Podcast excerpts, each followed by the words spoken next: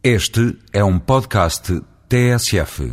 Margarida Marques, chefe da representação da Comissão Europeia em Portugal, dá conta das principais diferenças entre aquilo que foi o Tratado Constitucional e o que é o Tratado de Lisboa. Não é um tratado constitucional. Portanto, digamos que é a resposta mais fácil. Este tratado, o Tratado de Lisboa, não é um tratado constitucional. Ou seja, continuam a existir os tratados que existem. Este tratado introduz alterações aos tratados existentes, mas não reescreve o tratado. E isto é uma alteração que não é insignificante. A segunda questão é a própria ideia da União Europeia, ou seja, tudo aquilo que pudesse dar a imagem uh, de espírito federadores, o hino, a bandeira, etc., coisas desta natureza, figuravam no Tratado Constitucional e não figuram no Tratado uh, de Lisboa.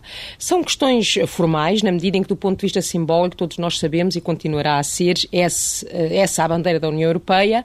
Uh, nós temos uma bandeira. Há o hino, o hino da Europa, portanto, todos nós conhecemos. Mas isso não foi incluído no Tratado, deixou de estar incluído no Tratado. E depois, do ponto de vista uh, do funcionamento da União Europeia, o que é importante perceber-se é que as instituições que foram criadas e que serão criadas uma vez que o tratado tiver, eh, estiver em vigor, uh, pretendem que a Europa funcione mais próximo dos cidadãos, seja mais democrática e mais eficaz.